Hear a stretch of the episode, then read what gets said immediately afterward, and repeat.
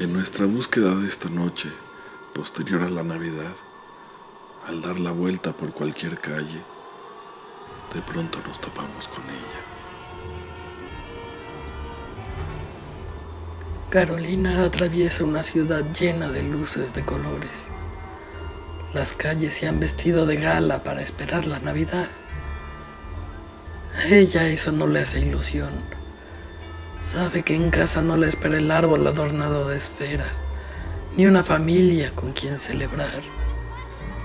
Su historia está más cerca de parecerse a la de la niña que vendía fósforos que a los viejos villancicos que cantan los niños antes de dormir.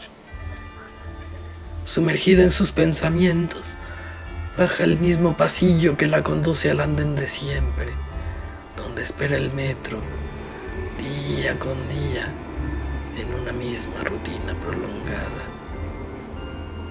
Ya instalada en el repleto vagón, se hace un pedazo de silencio en el bullicio citadino para buscar en el pecho un poco de calor. Madre de un sueño sin fin, amante perfecta de los espejos sin brazos, hija de las filas para pagar.